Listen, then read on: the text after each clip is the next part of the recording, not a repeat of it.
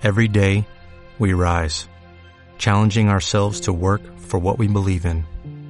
At U.S. Border Patrol, protecting our borders is more than a job, it's a calling. Agents answer the call, working together to keep our country and communities safe. If you're ready for a new mission, join U.S. Border Patrol and go beyond. Learn more at cbp.gov/careers.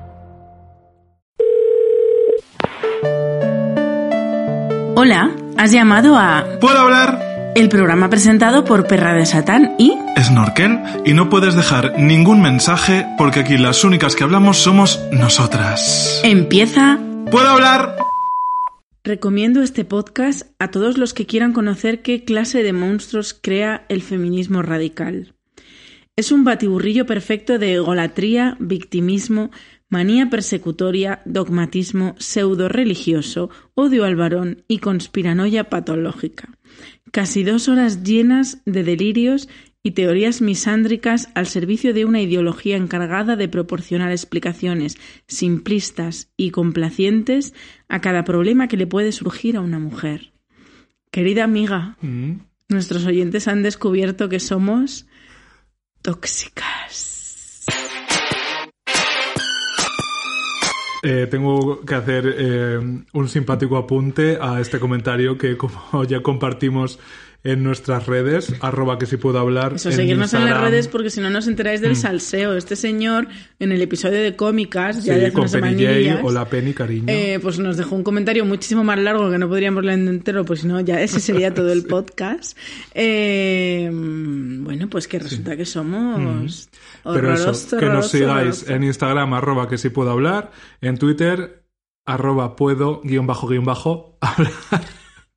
Y Facebook no tenemos, porque somos así ya Pero de... tenemos coffee. Pero tenemos Coffee, como sabéis podéis darnos una propinilla en ko-fi.com barra puedo hablar. Tenéis todo Dícholo. en las bios. Pero mi comentario, ¿cuál es mi simpático comentario a este, a este señor o- que nos escribe? Dos sencillas palabras.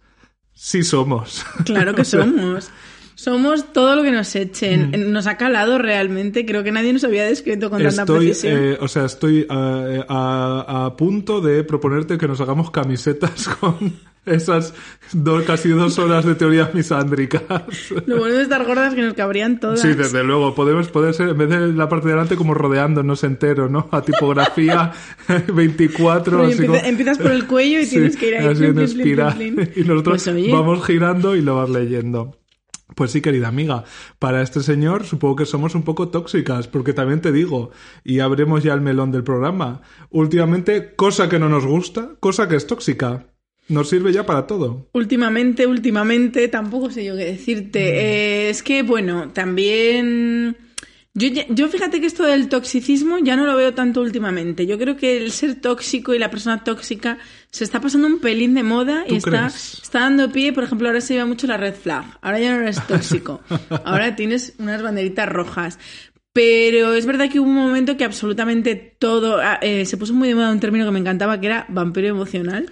Sí, de gran programa sobre vampiros emocionales tienen nuestras amigas de Deforme Semanal. Lo comentamos con Sí, Isa, con además, Isa, cuando sí. vino, que era cuando confesé yo que estaba enamorada de un vampiro en la ficción. Y mm, un saludo para Nandor. Eh, y, y eso, que hubo un tiempo que se puso muy de moda hablar de las cosas tóxicas. Mm. Y yo creo que lo que pasó fue lo que pasa con absolutamente todo, que es que lo desgastamos y lo dejamos inservible. Eh, se empezó a hablar de la toxicidad.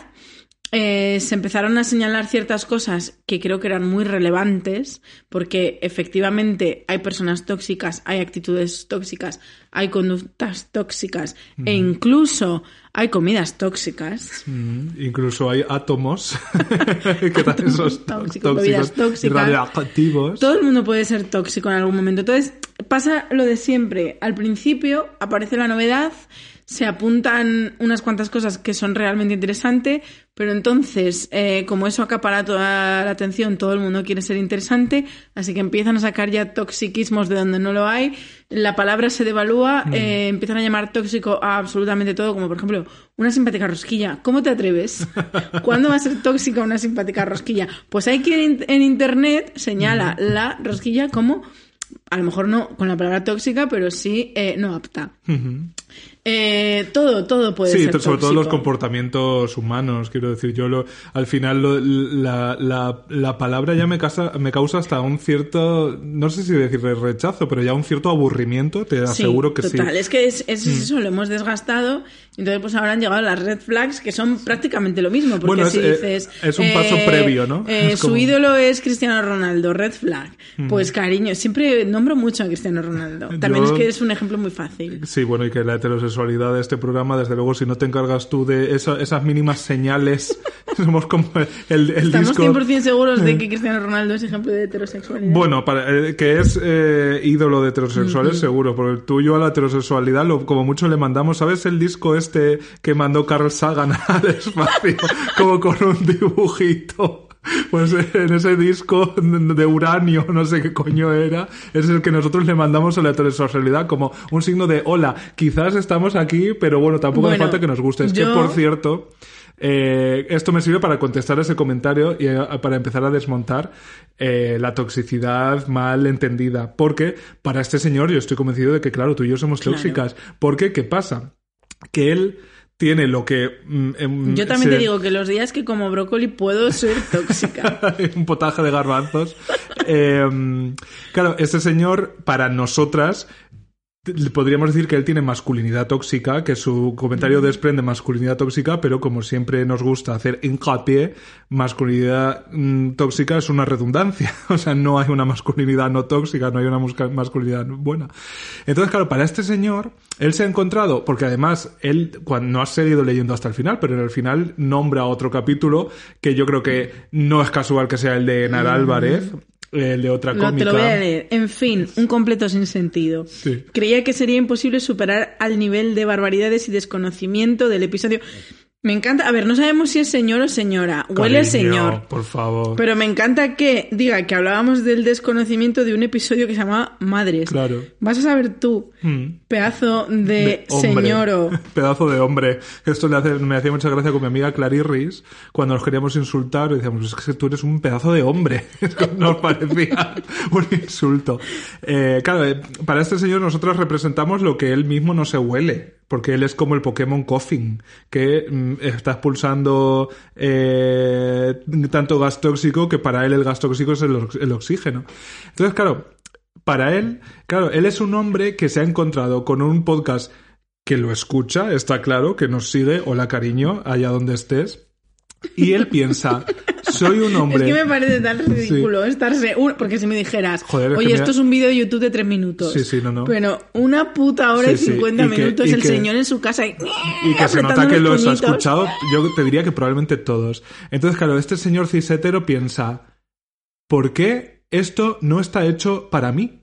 ¿Sabes? O sea, se ha encontrado con un producto que no está hecho para Y él. no solo no está hecho para él, es que no está hecho en contra de Claro, él. no lo soporta. Porque en concreto el capítulo de los cómicos dimos Sí. un poquito de, de Disteis, cera. tanto Sara Penilla y como tú, disteis bastante cera desde eh, precisamente vuestra experiencia. Mm. Entonces es como. eh, es un programa donde dos mujeres, mm, una que se dedica desde luego full time a la comedia y otra que ha tenido sus pinitos y que te está. te, te puede dar también un buen retrato de lo que es, te están explicando cómo se han sentido por el hecho de ser mujeres. Entonces, tu, tu toxicidad, por reconducir el episodio, es tan grande que eh, no eres capaz de soportar que una hora 40 minutos en un MP3 de como mucho 200 megas de internet no estén hechos para ti. Porque claro, el hombre cisetero ve el mundo y piensa, ¿por dónde empiezo? O sea, ¿por dónde empiezo? Mm, ¿Qué hago ahora? ¿Por dónde, por qué canal empiezo? ¿Por qué película empiezo? ¿Por qué libro empiezo? ¿Por qué programa de radio? ¿Por qué tal? Y se ha encontrado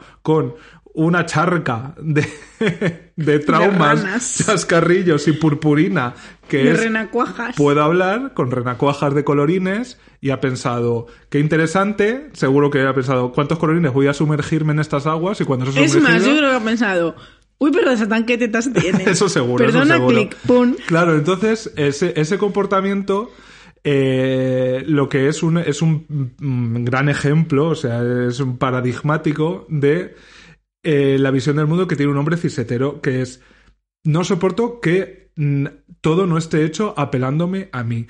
Y con esto quiero decir, si eres uno, si eres otro, no este, pero si eres otro hombre cisetero que nos escucha, cariño, nosotras felices de que nos escuches, pero este programa no está hecho para ti. Mm, Es que es tan sencillo como eso. Igual que, mm, eh, no sé, qué ejemplo ponerte. Cualquier mm, programa chuzno de la tele no está hecho para mí. A mí, Jara y Sedal, que es lo primero que se me ocurre, el programa de Tendido Casta. Tendido Cero, no están hechos para mí. Y, eh, Y quizás he llegado a ellos de manera Sí, tangencial pero- y me he quedado. Claro, que ja- jamás se me ocurriría montar en cólera porque un programa no está hecho para mí. Y si te sientes eh, apelado por lo que Sara y Bea contaron, pues es que el refranero español eh, siempre tiene la razón y cariño, quien se pica ajos come. O sea, si, si describen a una serie de hombres como absolutamente deleznables y tú sientes la necesidad de defenderte, es porque te has sentido incluido en ese programa donde se ¿Será un hablaba... señor que me he follado? si, eres, si, eres el, si eres el cómico al que Bea le dijo que no, lo sentimos, pero poco. Si eres un hombre con sin H y con V, pues cariño, es lo que hay. Este programa, sinceramente, como hombre heterosexual, si lo queréis escuchar, nos parece muy bien, pero no está hecho para vosotros. Y no pasa nada. El mundo tampoco está hecho para nosotras y fijaos, hemos sobrevivido y estamos triunfando, cariño. No pasa nada. Bueno, triunfando, ¿tú crees? Bueno, eh, No nos está yendo mal, no nos está yendo Cariño mal. para lo- Me acuerdo una vez que entrevisté a Carlos Areces y yo le dije, bueno, ¿cómo llevas el éxito? Me dijo, ¿qué éxito? Si hay meses que no llego a fin de mes. Y, Mm. y ahí me hizo a mí la cabeza Catacroker y dije, ojo. Ojo. No quisiera yo dedicar otro capítulo más a el, capitul- el capitalismo tóxico. Bueno, es que eso también otra Pero- redundancia. Sí, hombre, yo entiendo, entiendo la, la pregunta a Carlos y entiendo la respuesta. Porque nosotras estamos triunfando, pues cariño, si nos comparas con nosotras mismas, muchísimo. O sea, Sí. con nosotras mismas hace dos años, muchísimo. Total. Si nos comparas con Buenafuente y Berto, que tienen el podcast más escuchado de España, entiendo que somos unas mindundis. Y no pasa nada. Mm, Desde luego, la- un- una combinación de gorda y maricón que lo esté triunfando tanto como nosotras, eso sí que, que es- somos, Somos pioneras. primeras espadas. Pioneras. O más sota de bastos, también yo veo más sota de bastos. Pues querida amiga, eh, bueno, sobre el tema tóxico, mm, como lo que nos gusta son, iba a decirte una cosa, pero no te la voy a decir. Ay, Hombre. madre. Eh, Mutis. claro, porque aquí lo que nos gusta es contar anecdotilla. Eh, ¿Tú recuerdas algún momento en el que te cruzaste una experiencia con una persona tóxica o con una persona que en ese momento tuvo un comportamiento muy tóxico y a ti Mm. te afectó? Sí, sí, eh, recuerdo, vamos, me vienen a, a la mente, mm, ¿cuánto tiempo tenemos? Unas Pues cuantas. una orilla. Unas cuantas, sí. Eh, desde luego, claro, hay que. Cada uno la toxicidad supongo que es como lo del pH de la piel, que para cada persona tiene una sensibilidad y ciertos niveles te resultan tóxicos y a otras personas no. Entonces, yo sobre todo recuerdo experiencias con personas que quizá por, ya te digo, por desafección hacia ese adjetivo, no llamaría tóxicas, pero ciertamente yo puedo ver cómo en un momento dado, o sea, cogieron de mí lo que querían y no me dieron absolutamente nada a cambio. Más, o sea, nada más que lo que ese propio intercambio requería. Es decir, a mí de ti me interesan ciertas cosas, A, B y C, y sé que para tener A, B y C te tengo que dar A, porque si no, no, no hay intercambio posible, no hay trueque. Entonces, perfectamente, ellos cogieron de mí a veces A, B, C, D y hasta la W, y yo a cambio recibí, pues yo es que como no tenía autoestima, que eso eh, es una frase que me, me citan mucho y me escriben mucho, que le dije algo así como que la, la, antes de ir al psicólogo, claro, antes de ir a terapia, la materia de la que está hecha la autoestima yo ni la producía, ni mi cerebro la producía, ni mi cuerpo la producía, y es verdad, yo partía de cero. Entonces, claro, era un blanco fácil, eh, una diana con LED, o sea, mm, sería una diana de neones que pondrían en un hotel de Las Vegas. Eso era yo a nivel emocional antes de pasar por terapia. Entonces, claramente, yo ahora veo como mucha gente eso lo aprovechó a su favor y que yo no tenía autoestima, pero tenía una serie de virtudes, no las hermanas, sino car- características. Eh, y como, pues sí, mi alegría de vivir o mi eh, mm, la gracia que puedo hacer o lo que yo podía ayudar, las cosas que yo puedo generar, o la creatividad, o la propia compañía, o el propio caso, el propio tiempo, el propio esfuerzo que yo le puedo dedicar a una persona, claramente yo tuve intercambios en los que daba mucho y recibía muy poco. También te digo, yo recibía quizás lo que me cabía porque no estaba en, no era yo un, un sujeto con el que poder intercambiar emociones o tal. Entonces ya tampoco por eso quiero cargar las tintas contra esas personas, porque probablemente yo tampoco era una, una mujer fácil como para según qué cosas. Yo creo que has dicho una cosa muy interesante que es eh, eh, la, la, atracción a las personas tóxicas. Cuando tú, por eso, eh, si algo hemos dicho yo creo en este podcast es hice terapia, cariños. En el momento que tengáis la menor duda de ¿debería ir a terapia? La respuesta es bastante probable que sea sí. ¿Por qué? Porque soluciona muchísimas cosas, entre ellas, eh, que si eres, es que es verdad, o sea, si eres una persona sin autoestima, eh, sin una personalidad bien formada, sin un criterio propio, sin, sin muchas habilidades sociales, eres blanco fácil de mucha gente que está ahí fuera y que también tiene sus propios issues, porque normalmente lo que nosotros llamamos persona tóxica suele ser una persona inestable por sus mm. propias razones. Incluso nosotros hemos podido eh, tener actitudes tóxicas en algún momento con otras personas porque nosotras hemos estado más inestables que nada.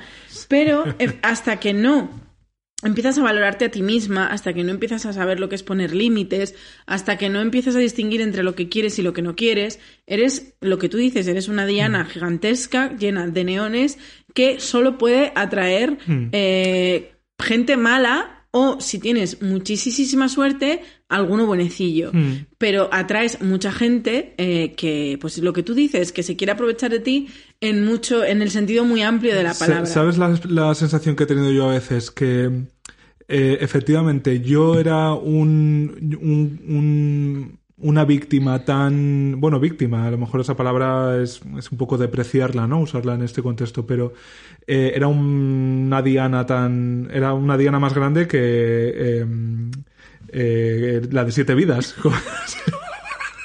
Anabel Alonso en siete vidas. Pero qué vuelta has dado. Sí, una diana más reconocible que la de siete vidas. Una diana más grande que yo, de mi coño. También mi coño es eh, grande, ¿eh? Sí, pues Últimamente estoy practicando mucho porque no sé.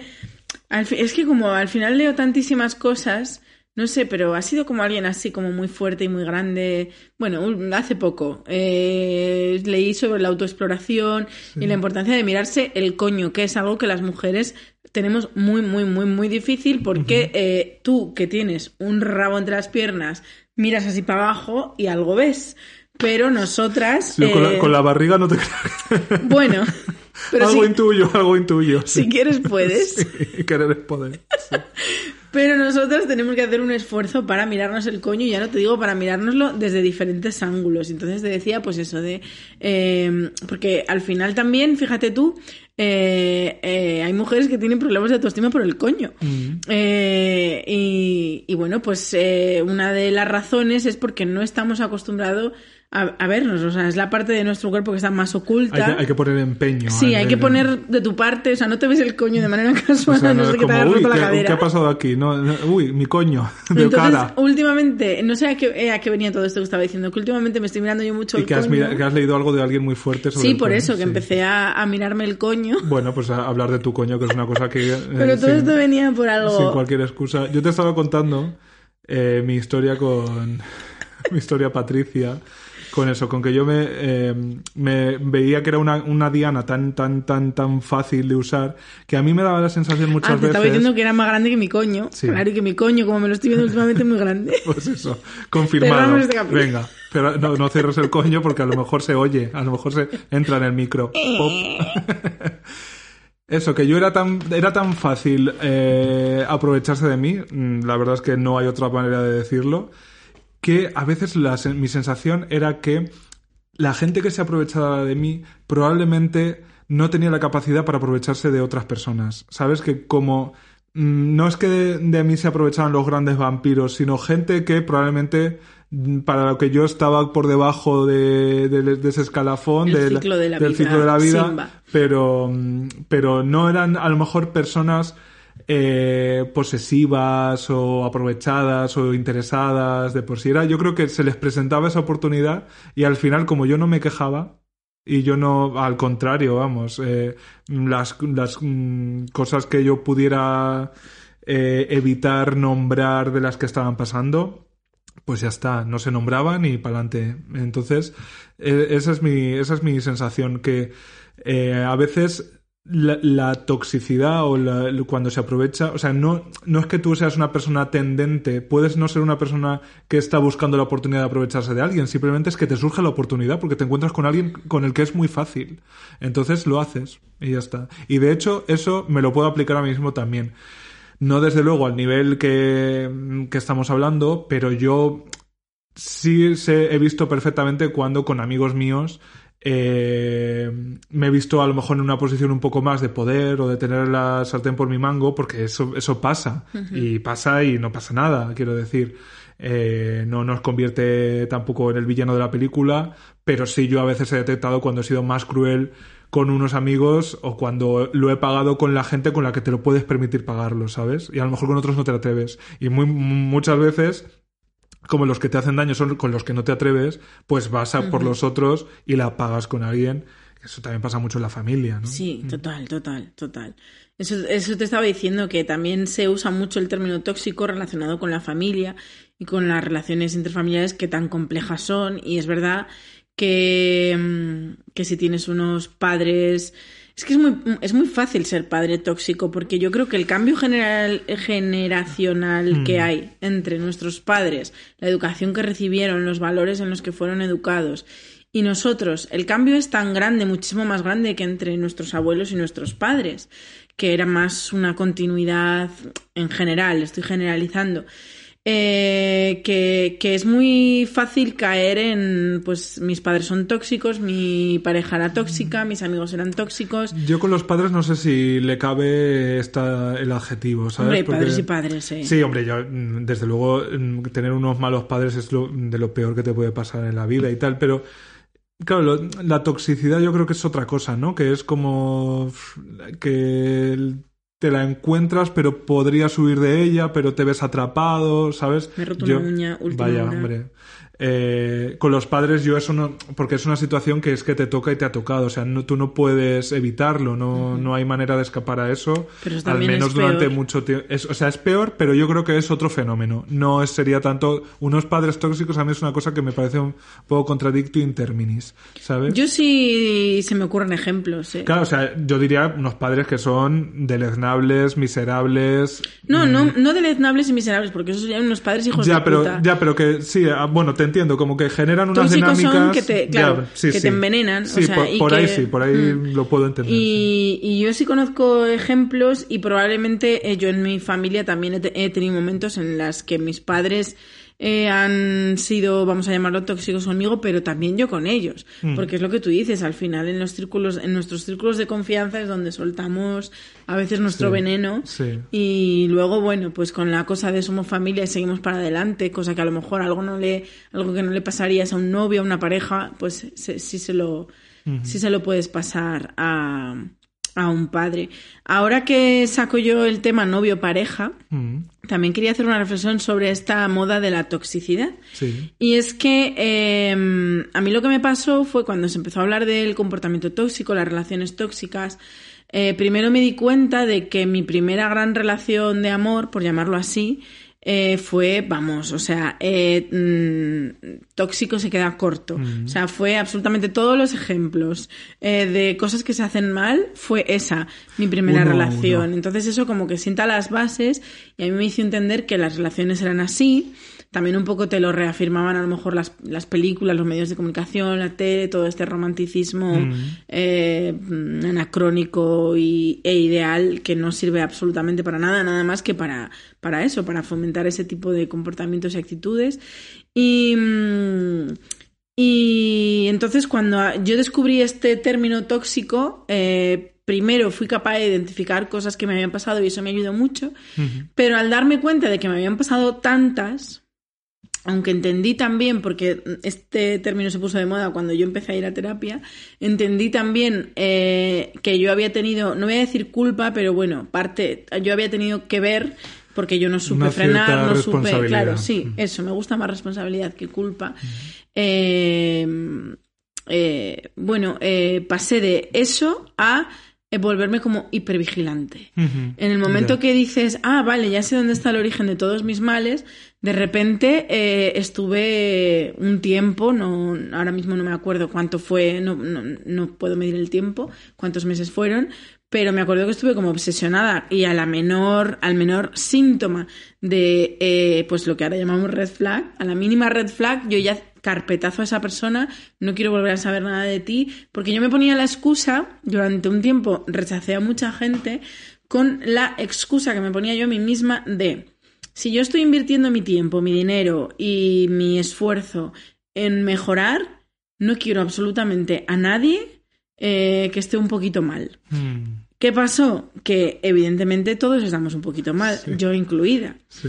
Y, y con el tiempo, pues he aprendido a tratar personas que puntualmente, porque tampoco creo que haya personas tóxicas eh, categóricamente. Claro. No, mira, yo soy tóxica, no te rimes a mí, vamos a ponerle... Encantado. Yo soy tóxica, encantada. si fuera un, nombre de travesti, hola, soy la toxi, encantada.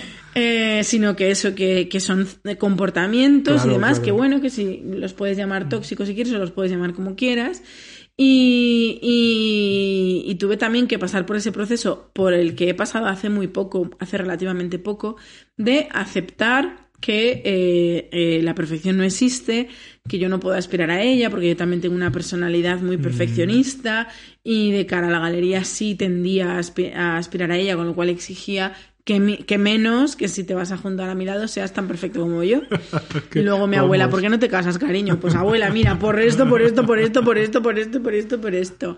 Y, y todavía me cuesta porque todavía... mm, o sea, me cuesta mucho entender que, que soy humana, que me relaciono con humanos y que los humanos eh, somos tóxicos en algún momento. Sí, yo creo que es importante point el de, el de dejar claro que no es que haya gente tóxica y gente no tóxica y simplemente haya que hacer un cordón sí. sanitario alrededor de la gente tóxica, sino que desde luego todos podemos ser tóxicos en algún momento. Eh, a veces, no- a lo mejor no intencionadamente, pero yo creo que por el retrovisor, ¿verdad? Si ves cómo ciertos comportamientos que estás teniendo pueden provocar según qué cosas y a veces es que te apetece o te no te importa o un poco sin mirarlo de frente, pero como que te dejas llevar por eso que, que has generado. Entonces no se trata, como digo, de de identificar a la gente tóxica, etiquetarla, meterlas todas juntas en un, en un bonito burgaló y dejarlas allí en Palma de Mallorca. No querrás Eh. decir que la relación entre Encarna Sánchez e Isabel Pantoja Eso era es tóxica. lo primero que se me ha ocurrido. Pero sí, o sea que la, la toxicidad está en todes y, y surge cuando tiene oportunidad, yo creo muchas veces. O sea, a veces no somos o no llegamos a ese punto porque la vida ni siquiera te lo pone en bandeja, ¿no? Pero luego hay veces que si lo detectas y yo creo que es ese aprendizaje de autoconocimiento, de, de saber tú primero qué tienes que ofrecer. Porque a veces tú piensas que lo que tienes que ofrecer es una cosa y resulta que es otra. No, Eso- que muchas también pasa cuando hay problemas de autoestima, también es muy común eh, que al mismo tiempo que sientes que eres la mierda, eh, exiges que los demás te valoren como oro puro, que eso también yo creo que es, a lo mejor no sé Mm. Si has estado tú en ese punto, pero yo sí. O sea, yo cuando tenía problemas de, de autoestima, que me generaban muchas inseguridades, estaba muy enfadada con el mundo porque veía que otras personas eh, a las que yo consideraba no talentosas como yo, despuntaban, eh, les salían las cosas súper bien, conseguían lo que yo quería y, y eso, no sé si llamarlo envidia, probablemente hubiera algo de envidia, pero era otra cosa. Era una, era una rabia de ¿y por qué yo no? ¿y por qué yo no? Luego te das cuenta de por qué tú no, porque tú te estás frenando a ti misma. Porque al no tener, al tener inseguridades, al tener falta de autoestima, tú misma te pones las piedras en tu camino, mientras que el resto, hombre, a lo mejor no te voy a decir que alguno que triunfe sea por eh, otros motivos como enchufes, porque esas cosas pasan en el mundo, enchufes, eh, haber pisado gente o bla, bla, bla. Pero hay gente que simplemente crece porque tiene que crecer. y, y ahí yo hubo un momento de mi vida que estaba muy enrabietada con eso, porque yo no me atrevía a ser quien yo quería ser me jodía que el resto sí y encima le fuera bien. y, y seguro que en esos momentos, cuando, que fue como cuando peor lo pasaba, ¿no? Cuando y, y, luego eso, que me enfadaba con aquellos que no me daban oportunidades a mí o que no me reconocían a mí, porque yo decía, pero no ves que soy lo más claro que no lo va a ver, si tú misma no te atreves a mostrarlo, como alguien aquí nadie regala nada en esta vida, sinceramente. Entonces también es verdad que cuando tienes problemas de autoestima hay una, es que no me sale la palabra, una, distorsión, un mecanismo de una distorsión de... la realidad en la que tú como te conoces bien y sabes de lo que eres capaz, sabes que puede ser un 8, por no decir un 10, pero bueno, vamos a decir un 8. un notable alto. Pero lo que tú le estás mostrando a la gente que eres, a lo mejor es un 4 o un 5. Entonces no puedes exigir que la gente te reconozca como un 8 si tú misma te tienes ahí enjauladilla sin poder salir. Y yo recuerdo que cuando estaba en ese momento de, de empezar a reafirmarme en lo que sí que era capaz de hacer, pero todavía no atreverme a mostrarlo, sí que estaba yo jodida y sí que, sí que pude tener, seguro que hice cosas tóxicas porque eso me dolía de mm. verdad. Sí, eh, yo siempre me gusta citar a Benedicta Sánchez de Oquearde cuando dicen que dice que los que hacen sufrir es porque sufren. O sea, eh, eso, la, la, madurez, desde luego, es una de las primeras lecciones, una troncal de la madurez es esa, es darte cuenta de que la gente que va haciendo daño son los que más sufren, porque mm, son animalillos heridos eh, los, y un animal herido tiene las garras fuera permanentemente y las usa con quien se le presenta delante independientemente de, de dónde haya venido y qué especie, anfibio o lo que sea.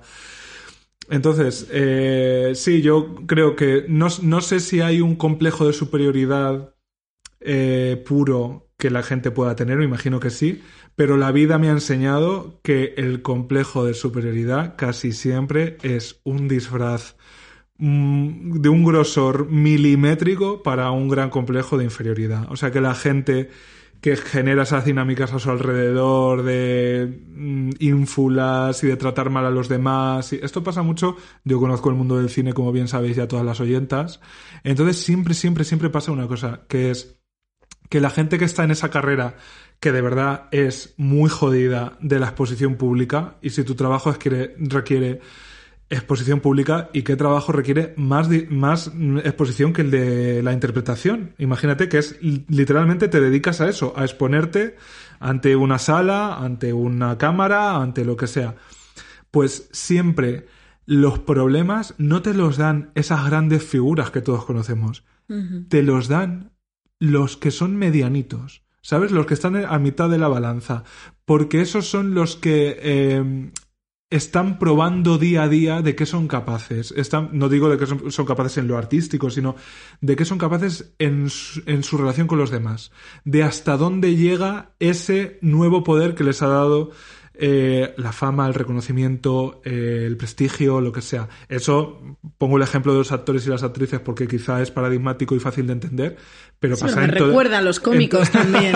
pero pasa con todos los elementos de la vida, o sea, pasa con el, trabajo que tengas, pasa con los amigos que tengas, pasa con tu físico, porque el deseo es otro modo de exposición pública. Entonces, cuando antes decía, eh, hay gente que piensa que solo tiene una cosa que ofrecer, a veces es eso, a veces yo eso en el mundo marica es el, nuestro día a día. Y yo lo he visto y para mí también ha sido una lección, porque alguien que siempre se ha tenido como indeseable, no, no en el sentido de que sea mala persona, sino incapaz de, de provocar deseo, he visto, os aseguro, a hombres cincelados por las manos de los dioses, con unas inseguridades tan grandes o más que las mías, pero con la salvaguarda de que ellos piensan que solo tienen su físico que ofrecer. Por eso se esfuerzan tanto en que su físico sea perfecto y entran en una dinámica que eso sí que mm, me atrevo a calificarlo como tóxica de todo punto, que es cuando tú piensas que de todo tu abanico y tu ramillete de cosas solo una merece la pena, pues claro, ¿cómo no te vas a concentrar en esa? ¿Cómo no vas a sentirte inseguro de...? Porque yo cuando tenía citas, por ejemplo, siempre me pasaba que hablando con chicos te das cuenta de que, eh, claro, las inseguridades eh, pueden ser en cosas que a ti te, te, resultan chocantes, o sea, que no, no hay unos huecos como en un Tetris, o sea, las inseguridades no tienen unas formas fijas como en el Tetris que tú conoces si es el palito, si es el cuadradito o si es la L, ¿no? O sea, que cada uno genera las suyas propias, en 8 bits o donde sea, pero las suyas propias. Y eso a mí, para mí fue una lección, para mí fue una gran lección, porque yo, como mi absoluta inseguridad era todo lo físico, lo sexual, el deseo, todo relacionado y tal, Claro, para mí, que una persona se pudiera sentir insegura, por ejemplo, en la eh, conversando, ¿no? Que la conversación pudiera ser aquello con lo que se sintiera inseguro, a mí me hacía que no entendiera las inseguridades de los demás. Y cuando tú no entiendes las inseguridades de los demás, te parece que es una, una tontería.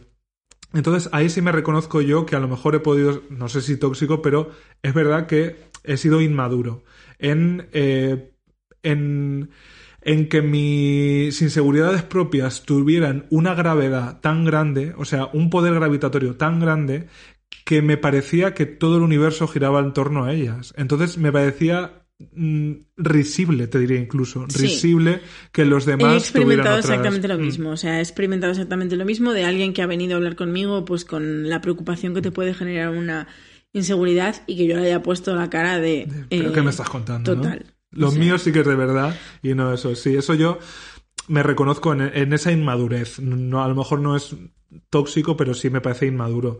Y, y asumir, por eso eh, RuPaul, que hace algunas cosas bien, siempre insiste, al, insiste a las travestis en su programa, que enseñen sus vulnerabilidades. Porque es verdad que si tú no conoces eh, las heridas de los demás, si no conoces sus inseguridades, si no te las explican, si tú no permites que te las expliquen, porque eso pasa, claro, si tú las te parece una tontería, te ríes, claro. si una persona viene y, se expone y tú te ríes en su puta cara, pues ya no se te va a exponer más, ¿no? Entonces, por eso insiste tanto en que eso es lo que hay que mostrar, porque eso es lo que te hace entender a las personas y te hace al final quererlas.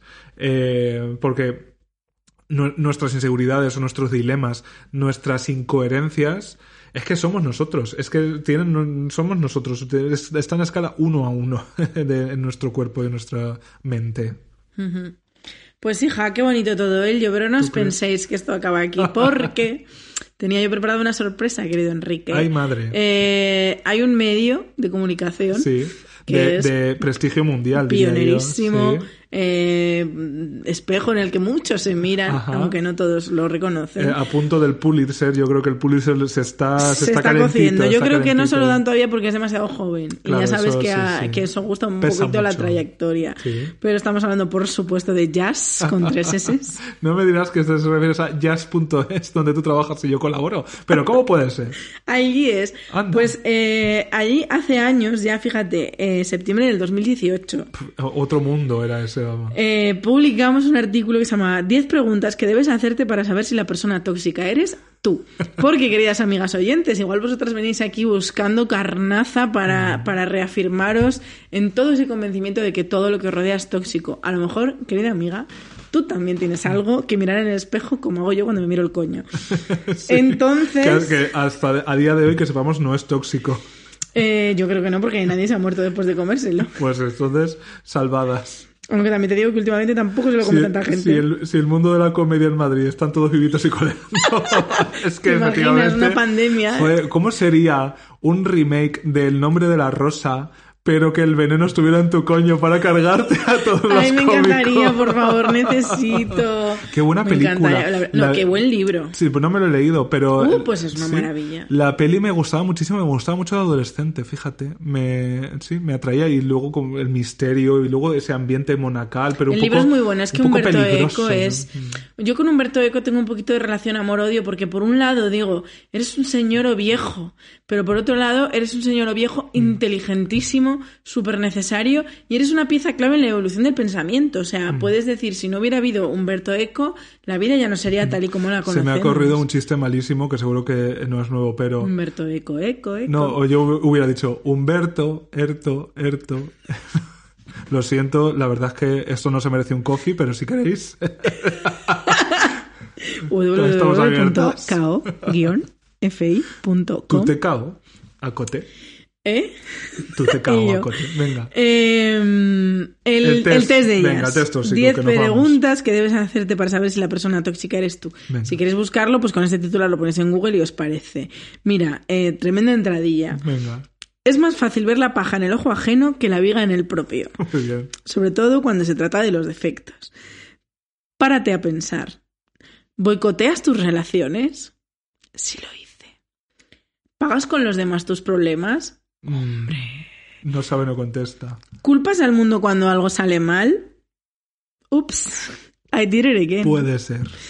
Eh, ¿Tus amigos salen corriendo cada vez que apareces porque siempre les acabas montando un pollo? Eso no, mira, eso yo sí que no. ¿No has montado ningún pollo? Eh, ciertamente ninguno. Te Mm. lo prometo. Jamás le he gritado a nadie. Pero hay muchas maneras de liarla. Sí, sí, no. O sea, eh, he sido cruel de otras formas, pero no así. Y dice la entradilla, si la respuesta es sí, a lo mejor la persona tóxica eres tú. Pero vamos directamente, ay, no sé qué he tocado, eh, A las preguntillas. a las preguntillas, Venga. porque esto solo era la entradilla. Bueno, se explican, sé qué, qué es la... to- A ver qué dice sobre ser tóxico aquí, porque en jazz... eh, Está todo, vamos, Mm, que está todo, eh, Harvard, Oxford, mm, sí, sí, o sea, a ver, dice, a, a ver, sí. Mm, mm, mm, Unirrioja está que no para en ebullición con las referencias a, A jazz. a jazz. Es que no, no describen la toxicidad, se nos pasaría. Vaya, hombre. Independientemente de la causa, las personas tóxicas o autodestructivas, mira, esto me gusta. Sí. Mm. Que, que haga una, compa- una- un sinónimo de personas tóxicas o autodestructivas. Sí, la gente que tiene mucho veneno, desde luego, eh, es la primera envenenada, como si fuera un ataque de Ekans mal dado. Otra referencia a Pokémon, que Fíjate. llevaba tiempo yo sin, ¿verdad? Bueno, ya pues llevo ah, dos. ah, ah, eso te voy a decir media hora, ya llevo dos. Se evitan las experiencias positivas y se zambullen en situaciones y relaciones marcadas por el caos y el sufrimiento. Bueno, vamos allá. Mm. Eh, es difícil saber si tú eres tóxico y normalmente requiere ayuda profesional, pero las siguientes preguntas pueden ayudarte a entender qué es lo que está pasando, ¿no? Es como esta frase también hecha y un poco que se dice mucho de cariño, si tienes problemas con todo el mundo, a lo mejor el problema eres tú. Date cuenta. Eh, simplista se podría llamar este episodio. Vamos con la pregunta número uno. Venga. ¿Tienes tiempo para escuchar los problemas de los demás? Sí. Enrique sí. ha respondido sí. Sí, y de hecho eh, te diré que eh, incluso a veces, eh, por lo que te comentaba antes, demasiado tiempo, ¿sabes? Que como que eh, el paño de lágrimas he sido yo, casi como si fuera yo la Verónica con la cara de Cristo. Yo debo reconocer que con la gente que de verdad me importa, por supuesto que tengo tiempo para escuchar sus problemas. Pero la gente que me importa a mitad, Mm. eh, no soy cuesta, esa, ¿no? Mm. no soy esa amiga a la que darle la chapa. Primero, porque soy mucho de decir, pues anda que yo, que eso también es muy tóxico. si yo te contara. Eh, y segundo, porque eh, ese, ese me, me voy a poner el pin del defecto, porque es verdad que eh, mucho me tienes que importar para que te escuche como de verdad lo haría una amiga. Y, y la mayoría de la gente me importa una mierda. ¿Y eso qué quiere decir? Que luego no me debería yo enfadar si yo le importo una mierda a la gente. También quería responder a propósito de esta pregunta. Claramente nuestros oyentes no son nada tóxicos porque anda que no nos escuchan los problemas nuestros. Ellos siempre tienen tiempo para escuchar nuestros Empatía problemas. viva. Sí, sí, no. eh, La, la pregunta está bien, está bien arrancar por ahí, porque eh, a veces la, las alarmas no saltan con, un, pues eso, un grito, un- unas malas palabras, una afrenta. Es más como que, uy, resulta que eh, mm, no sé nada de este amigo, que yo cuando tengo problemas al primero al que llamo y eh, de repente me doy cuenta de que él no me llama a mí, ¿no? Eh, ahí algo pasa, ¿no? Si eres la amiga que eh, enseguida tiene red de apoyo, pero ella se escaquea, pues cariño, date cuenta. Pues Mira, sí. yo esto, no sé si lo he contado alguna vez, pero eh, hubo un, un- un momento en el que yo me di cuenta de que mi reacción natural a que cuando un amigo me pidiera algo tenía que ser que sí. O sea, que conscientemente tenía que ser, ¿te puedo pedir un favor? Claro. O sea, que, y lo que fuera hacerlo, aunque fuera un coñazo, porque entiendes en un momento dado que, no- que los favores no son caprichos, que cuesta mogollón pedir un favor. Eh, a veces es... Te cuesta una- a ti, pero es que hay gente... Ya, sí, hombre, claro, yo eh, eh, parto de, de personas más o menos Me razonables. estoy y- acordando y precisamente de una, común. de una persona, Una unidad. sí, una unidad de persona que, Sí, eh, pero que me pedía muchos favores. entre, entre sexuales, espero. No. Eh, vaya. Era una mujer. Bueno, no, no tenía por qué. Bueno, ¿verdad? pero no me pedía Sí. favores sexuales. No, pero entre personas, digamos, razonables, es verdad que a mí me cuesta mogollón delegar y me cuesta mogollón, mogollón pedir favores. Entonces, cuando alguien me los pide, mi esta, o sea, no es que a mí me salga natural porque soy así de desprendida. Digo, no, no, di que sí y sea lo que sea, se hace porque es que es tu amiga. Esto es Y- una información valiosísima. Mañana te llamaré Enrique, ¿te puedo pedir un favor? Sí. Uf, límpiame el baño, límpiame el baño. Pues mira, Que si, lo tengo fatal. si fuera por una razón Que me de peso. caca. Que estaba pues mirándome el coño en el espejo. Es que menudo espejo tengo yo ahora en el baño. Me puedo mirar el coño desde muchísimas perspectivas. Puedes perderte en tu coño. sí, la verdad que sí. prácticamente, sí. Entonces, eso, que a veces eh, está bien. Eh, como no esperar que la propia naturaleza de uno evolucione de tal manera que ya consigues la virtud de que no, no, a veces es, una pura cuestión de empeño, de tener eso en el sistema y decir, si me entra un disquete con un este, la respuesta automática tiene que ser sí porque se la he enseñado yo a mi programa y porque yo elijo sí, ya está, ¿sabes? Que no... eh, que ser, ser buena persona no es una cuestión muchas veces de naturaleza, es una cuestión de esfuerzo. O sea, Sí. es, un esfuerzo y, y cuesta, claro que sí, pero joder, es que si no, o sea, volvemos a la ley de la jungla. Pregunta número dos. A la ley de la jungla donde estos hombres ciseteros estarían tan contentos, claro. También. Sí, lo entiendo. Pregunta número dos. ¿Te obsesionas con todo lo malo que te pasa? Eh, en pasado te diría que sí. En pretérito perfecto o imperfecto te diría que sí, que a veces no, no- a veces el mundo se ha reducido a mis problemas y eso es un gran problema. de, de- de suyo ya es un gran problema, ¿no? Que eh, tu visión alcanza donde alcanzan tus complejos. No ves nada más allá. De hecho, yo he navegado la vida muchos años así, muchísimos años antes de ir a terapia. Insistimos que el, el día más importante de mi vida, junto con el día en el que me pusieron interna en el pueblo, fue el día que yo fui al psicólogo por primera vez. Porque sí, sí, en ese momento, mi, además, fíjate que el otro día estaba viendo lo típico de archivar en Instagram, que te salen las stories antiguas y las publicaciones antiguas. Y vi perfectamente cómo, o sea, vi una, una publicación en un viaje, en un viaje que yo hice a Berlín por trabajo, que fue mi punto de no retorno. Bueno, fue de retorno, precisamente, pero bueno, fue muy tocar fondo, toqué fondo, porque las metáforas ya se me acumulan. O sea, no pasó nada eh, grave, no pasó nada que yo ahora me, pues mira, es que me fui de viaje y es que me pasó una cosa. O sea, pero fue muy, fue un turning point eh, estar andando yo solo por Berlín y, y pensar, eh, o sea, esto necesita una solución. O sea, y yo no soy capaz de encontrársela. O sea, necesito ayuda. Eh, y era precisamente las razones, esa misma pregunta, que yo no veía más allá de mis problemas y más allá de mis complejos y más allá de todo. O sea, muchas veces me han hecho ahora después la pregunta, por ejemplo, con ligar, que era lo típico. Pero tú, tú seguro que no ligabas porque no querías. Y claro, para- desde, ese, desde el punto de vista de una mente sana, probablemente. Eh, pero desde mi punto de vista, es que no era capaz. O sea, no es que no. Claro, alguien que me ve desde fuera decía, pues probablemente tenías las armas o tenías eh, el gancho, tenías lo, lo que fuera, o podías atraer, o tendrías tu público, como todo el mundo. Pero como yo no era capaz de ver más allá de mis complejos, para mí era, era que era imposible. Imposible de todo punto. Entonces, eh, eso te lleva a una cosa que yo tengo muy identificada con mi terapeuta, que es la evitación experiencial. Es decir, Uy, sí, si, totalmente. claro, si tú crees, si tú crees que eres incapaz de ligar porque eres un engendro, eh, ya te cuidas mucho, consciente o inconscientemente, de ni, ni darte la oportunidad mínim- mínimamente. Entonces, claro, la gente lo ve desde fuera y dice, hombre, no ligabas porque no querías, porque la oportunidad, probablemente oportunidades tenías. Y efectivamente, seguro que tuve oportunidades, pero es lo que te digo, no fui capaz de ver más allá de mis complejos.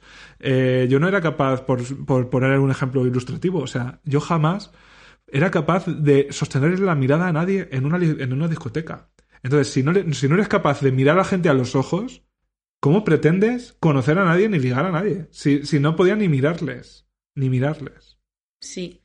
Pues yo esta pregunta tengo que responder que sí, que cuando eh, tiendo mucho a darle una importancia gigantesca a lo malo que me pasa y a... A lo malo, eh, no la canción de Ana Guerra. También le di mucha importancia. Estaba en su día. Joder, eh, perdóname, pero eh, cuando salió esa canción, yo pinché en Mediaspuri a, a los días. Te puedo prometer que jamás me han pedido tanto una canción y jamás he pinchado tanto una canción porque en toda pinché seis horas, eh, que también date cuenta. Pero creo que la puse ocho veces. Es que somos muy obsesivas. Te obsesionas con lo malo de Aitana y de Ana Guerra. Gu, Pues a lo mejor estás un poquito tóxica. Sí. Que digo que sí, que a mí eso es algo que me pasa y todavía me pasa hoy. No me obsesiono ya con lo malo, sí que, o sea, creo que eso ya no. Eh, ahora yo soy capaz de relativizar y un montón de cosas, pero todavía le sigo dando mucha más importancia a lo malo que a lo bueno. Y también pongo un ejemplo práctico para nuestras queridas oyentas, que les encanta sentirse identificadas con nuestras experiencias. Sí. Eh, ahora estoy trabajando con una nutricionista y uno de los recursos que tenemos para trabajar es que yo hago un registro de las comidas. Mi nutricionista, que esto es algo que me, me preguntáis siempre, eh, me preguntáis siempre que es si mi nutricionista me da menús Mm. o cómo lo hacemos. Y no, yo huía, eh, pero lo más rápido que podía y que me permite este cuerpo, eh, de esa fotocopia y de ese menú que me hacía sentir súper constreñida y que no, que no me gustaba. Y la manera en que trabajo con mi nutricionista es que eh, ella me da información pues de cómo debe ser una comida nutricionalmente correcta, de las cantidades, de cuánto pescado es mm, correcto comer, o sea, es saludable comer a la semana, cuánta carne. La combinación, que también es Sí, o sea, importante. ella me da, como si dijéramos, la información científica, ella es científica, entonces ella me da esa información y eh, yo me ajusto a eso. Por ejemplo, ella me dice, pues hay que comer legumbres tres veces por semana, hay que comer carne roja con dos veces sería suficiente por semana, Eh, pescado blanco eh, seis veces, pescado azul cinco, no sé qué. Bueno, esto, lo estoy diciendo de memoria, pero entonces yo con esas piezas cada semana me monto mi propio puzzle. Y eh, pues nada, yo lo que hago es hacer un registro, o sea, el menú se lo hago yo a ella, en vez de hacérmelo yo a mí, se lo hago yo a ella. Entonces yo llego y digo, pues mira, hoy he desayunado no sé qué, a media mañana he comido no sé qué, a la hora de comer he comido no sé qué, he merendado no sé qué y he cenado no sé cuánto. Y también le tengo que apuntar los vasitos de agua que me meto para el cuerpo. Entonces, Vaso uno, eh, vaso dos. Gisela. Llega, llega el día de la cita, o bueno, si no los lunes, que los lunes es el día que le mando el, el registro y le mando los comentarios que me parecen oportunos. Porque hay semanas que me surgen dudas o me excuso. El agua con de algo. hoy, regulín. Y, Mejorable. mm, y entonces es algo que mi nutricionista eh, me tiene que repetir en cada sesión. Y es que si una semana, imagínate que eh, un día de repente yo no lo tenía previsto, yo no, no entraba dentro de mis planes, pero chica, me apeteció muchísimo, muchísimo, muchísimo una hamburguesa con patatas. Y dije, me la voy a comer. Pues ya, eh, evidentemente, cuando le mande el registro, le voy a decir, bueno, es que este día, es que estaba no sé qué, porque me había, o sea, como que me excuso a mí misma. Y mi nutricionista siempre me devuelve la misma bola, pero es que no me la termino de creer y sigo repitiendo lo mismo. Y lo siento, eh, me está costando un montón, pero es verdad. Me dice, mira, primero estás focalizando toda tu atención en una cosa que tú consideras que es mala, por eso necesitas tantas excusas. Eh, Tres párrafos ahí hasta eh, llegar a la hamburguesa. cuando deberías focalizar tu atención en que de siete días de la semana uno cenaste hamburguesa con patatas, pero el resto cenaste lo que querías y lo que era correcto y lo que, y lo que te ayuda en tu objetivo. Entonces me podías haber dicho por qué cenaste correctamente el resto de días en vez de centrarte en por qué no uno. Dice, y luego otra cosa que se te olvida, a todo el mundo, a todo el mundo, literalmente todo el mundo, un día le apetece una hamburguesa con patatas fritas. Y si ella me está educando en unos hábitos, o sea, yo no estoy haciendo dieta. Yo estoy, eh, yo quería buscar algo sostenible, Mm. algo que fuera un cambio real y para toda mi vida. hábitos, Con lo ¿no? cual, eh, quiere decir que tengo que aprender a ser flexible porque tú no puedes estar desde hoy hasta el día en que te mueras siguiendo un puto papel. La vida eh, surge en imprevistos, surge que un amigo te llame para salir a cenar o surge que a ti te apetece, de verdad, un día decir, pues es que me apetece muchísimo una hamburguesa con unas patatas fritas. Sin embargo, eh, cuando eso ocurre y le tengo que mandar el registro de la semana, sigo sintiendo vergüenza, sigo sintiendo culpabilidad, cuando solo lo he hecho un día y la semana tiene siete. Y podía decir, podía mandar el registro y decir, buah, eh, esta semana estoy súper contenta porque fíjate, eh, cinco días de la semana he cenado pescado blanco y encima con cinco recetas diferentes porque eso es otra. O sea, evidentemente ella... eh, que te diga que comas pescado blanco no quiere decir que todas las noches cenes exactamente lo mismo, sino que aprendas a cocinar, que aprendas a manejar los ingredientes, que aprendas a encontrar lo que te gusta, lo que no. Bueno, que le podía decir millones de cosas y sin embargo me centro en lo malo. Y ahí es donde veo que si me centro en lo malo es porque es como que me están tocando donde me, donde me duele. Y como además yo soy una persona de personalidad eh, per- mm, perfeccionista y exigente, eh, todas las cosas que yo hago mal les doy una Sí, importancia muchísimo lo mayor. bueno desaparece. Sí, lo bueno lo tomo como lo lógico. Mm. plan de, sí, bueno, que, que me salgan las cosas bien para mí es lo normal. Es mi barra del estándar. Cuando no, cuando detrás de que me salgan las cosas bien, o sea, detrás de haber cenado seis días de la semana eh, de manera correcta, hay un trabajo que no veas. Y sin embargo sigo empeñada en marcar mi error. Así que soy una mujer tóxica según Jazz, que como sabemos es... Mm. Eres una pues, mujer que tiene un podcast y da unos golpes en la mesa, eso también te lo digo. Cada vez que doy golpes en la Pumba, mesa pumba. se repercute en el Claro. micro. ¿Sabes? Dices que a, todo- a todas las personas eh, hay un día que les apetece una comida gocha. ¿Sabes cuándo es ese día para mí? Todo. Hoy. Da igual cuando leas esto, me preguntes, cuando me preguntes, es hoy. Siguiente pregunta. Venga, que estamos atascadas. ¿Has discutido con alguien en las últimas 24 horas? Muchísimo, con mucha gente, pero Sí. tengo que decir que todo es laboral. Eh, Bueno, pero puede hoy- ser una persona tóxica en el ambiente laboral. Sí, también, también. Imagino que. Hombre, discutir no discutido. O sea, yo. Es que es lo que te decía antes. de hecho, que esa yo- mujer que me pedía tantos favores era en el entorno laboral. Vaya. Un saludo para ella. Eh, yo no seguro sé- que sabe quién es. Soy una persona ultra. eh, como que evito el conflicto. eh, a- a- caiga quien caiga. O sea, que prefiero ahorrarme el conflicto. gran programa. Sí, me encantaba.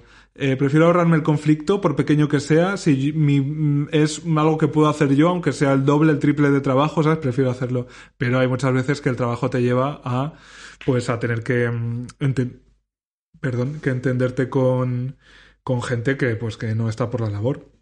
Entonces, eh, hoy no desvelaremos la cuarta pared, no derribaremos la cuar- cuarta pared, pero hoy ha sido un día, en ese sentido, terrible para mí, donde he tenido que discutir con mucha gente, pero de buenos modos. Eh, porque, bueno, al final eh, todos se supone que si estás trabajando con alguien es para que las cosas salgan bien, y eso prevalece. Pero hoy llevo un día que esta pregunta mm, me enerva. Pues yo no. Yo no he discutido con nadie en las últimas 24 horas, así que bueno, por primera vez no soy tóxica. 1-0. Siguiente pregunta. ¿No te fías de nadie porque sabes que todos te acabarán traicionando?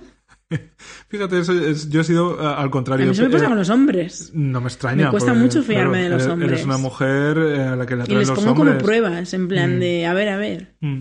Yo, al contrario, he pecado más en todo caso de excesivamente confiado. De, pues eso, lo que te comentaba antes, de que alguien me hacía un poquito de caso y yo le abría las carnes, las puertas y las ventanas y la, la tienda del circo, sobre todo, la, la carpa del circo bien extendida para que, para su uso y disfrute. Pero me interesa eso de que les pones mm, pruebas a los hombres. Eh, Es que es, es cierto, a ver, esto ya lo he trabajado y estoy mejorando. Pero Tipo, vámonos. si no me contesta en media hora al WhatsApp, No, le bloqueo. Eh, pruebas para saber, no sé, pruebas como, es que mm, no sé cómo bajarlo a la tierra, pero por ejemplo, hace año, año y medio, yo eh, eh, categóricamente no me fiaba de los hombres, creía que absolutamente todos los hombres eran manipuladores, eran, engañaban, mentían, se querían aprovechar de ti, etcétera, etcétera, etcétera. A- entonces, Hasta ahora solo verdades. bueno, pero también es cierto que me he encontrado, ves, es que Sí, volvemos más a lo mismo. Eh, magnificaba a aquellos que me habían hecho daño y se me olvidaba que ha habido otros que no. Y eso se me olvidaba y me quedaba solo con lo malo. O sea, que cuidaba ahí la toxicidad, que es, mm, por la Universidad de Jazz estoy para encerrar. Entonces, eh, sí que hubo un momento de mi vida que pensaba que absolutamente todos me iban a traicionar y que tarde o temprano, lo que te decía antes, tarde o temprano iba a salir a flote su defecto y yo podría despacharlos hasta con orgullo, en plan de, no eres suficiente, te he pillado, fuera. te he pillado. Eh, mm, mm, siguiente pregunta. ¿Eres posesivo con tus amigos, pareja o familia? Pues eh, quiero pensar que no, pero sí que no sé si, si el ad- adjetivo es posesivo, pero con mis amigos sobre todo sí que hay cosas que de repente digo mm, me molestan, ¿sabes? Como pues lo típico que... Pero eso no es ser posesivo. Posesivo quiere decir que tus amigos son tuyos y no los compartes con Ah, nadie, no, no. creo, ¿eh? Para con nada, tu para pareja, nada. Mm. que tu pareja es tuya y solo tuya.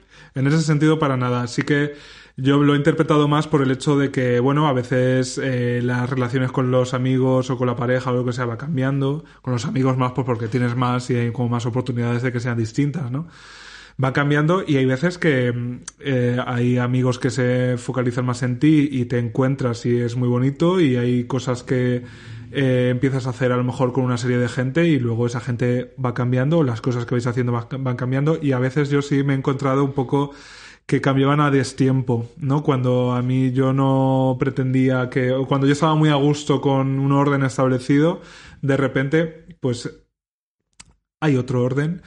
Incluso puede que otro orden para, por el- con el que yo he colaborado, ¿sabes? Que a lo mejor, pues lo típico, que empiezas a salir más con no sé qué amigas, o a quedar más para cenar o no sé qué, y a lo mejor otro grupito que tienes, de, "Uy, me están quedando sin mí, ¿no? Cosas así. Eso sí, me, sí soy, ¿sabes? Sí soy de que esas cosas no puedo evitar que mm, me duelan, pero también sé controlarme porque, eh, o creo que sé controlarme, porque ahí yo ya veo precisamente esa alarma sonando de decir, bueno, eh, la, la gente tiene derecho a que tú seas lo importante que seas en su vida y no les debes tal. En las amistades siempre hay un compromiso que debe ser equilibrado y una responsabilidad respecto a ese compromiso, pero que, que no te avisen para absolutamente todo no está mal, que no, que se les pase mm, que han quedado tres a cenar con los que a lo mejor tú siempre quedas y ya, y ahora están quedando más ellos, pues yo que sé, no pasa nada. Tú seguramente lo estás haciendo con otros Sí, y, y no te das cuenta y haces lo mismo los demás, o sea que son, al final son eh, fluctuaciones más o menos lógicas y más o menos naturales, pero evidentemente eso, es- eso tiene que ser equilibrado, tiene que haber un equilibrio. Yo creo que el equilibrio es lo fundamental en una amistad. Porque si no, es, es eso, es una relación. Es una relación de amistad, de amistad tóxica Sí, que por es una relación hay. jerárquica más que una cosa equilibrada. Y es, esa jerarquía se puede materializar de muchos modos. No es solo que uno. Hay gente también que necesita tener a su lado una cohorte, ¿no? Que más que amigo lo que quiere es una cohorte que vayan donde ellos digan y ya está. Y están encantados de ser así, ¿no? Pero yo creo que las amistades, para que sean sanas, tiene que haber un equilibrio. Que a lo mejor el equilibrio es que no, no te hablas en seis meses. O sea, no te hablas, no hablas por lo que sea en seis meses y te reencuentras y es como si te hubieras visto el día anterior y eso no significa que esa amistad sea peor que con alguien que tienes una, una relación diaria. Pero con el que tienes la relación diaria tiene que haber un compromiso acorde a eso. Y con quien tienes una relación más esporádica, pues un equilibrio también con esos términos. Mm, Pues sí.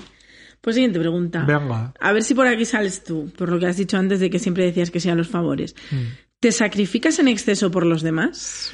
Déjame leerte, déjame leerte lo que dice Jazz. Mm. Sí. No debes confundir el altruismo con el síndrome de Wendy. Yo no sabía que era esto. Que se caracteriza por una necesidad patológica de ayudar y satisfacer a los demás descuidando el propio bienestar o incluso poniéndolo en peligro. Wendy será por Peter Pan. Sí, yo creo que sí. Pues mira, eh, me siento ahora mismo interrogada por Jesús Quintero. Una, cosa- una pregunta breve, pero intensa. Yo hubo un tiempo que sí, que me sacrifiqué en exceso por los demás, Mm. incluso volviendo, o sea, fíjate dónde está el origen de todos mis males, porque vuelvo otra vez a mis relaciones con los hombres. Eh, al, al tener una autoestima baja y al creerme realmente que a mí no me podía querer nadie porque yo era eh, un asco, eh, en el momento que alguien te quiere un poquito... Una caricia. Claro, tú ya dices, uff, no lo puedo perder bajo ningún concepto porque es lo único que tengo, eso es lo que tú crees. En plan de, si no me quiere este, no me va a querer nadie. Así que voy a darle absolutamente todo. Y yo he hecho cosas que no quería hacer y que me perjudicaron a mí, precisamente por eso, por, por la necesidad de que, de que alguien te quiera o que alguien te valore. Pero, como bien dice RuPaul, ya que lo hemos nombrado, Sí. es que el es tan sencillo, aunque suene a carpeta de Mr. Wonderful. Eh, si no te quieres a ti mismo, no puedes querer a nadie.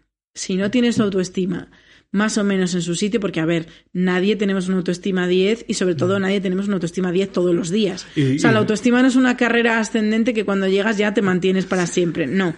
Pero tienes que tener unas bases, en unas bases sólidas en las que se fundamenta tu autoestima. Para que cuando se venga un poquito arriba tú sepas, bueno, a ver, estás ahora muy arriba, pero cariño, esto suele estar aquí. Y cuando se te venga un poquito abajo digas, bueno, vale, entiendo que estoy pasando esta racha, que tengo esta serie de pensamientos, pero sé que no sé qué, no sé cuánto, no sé cuánto.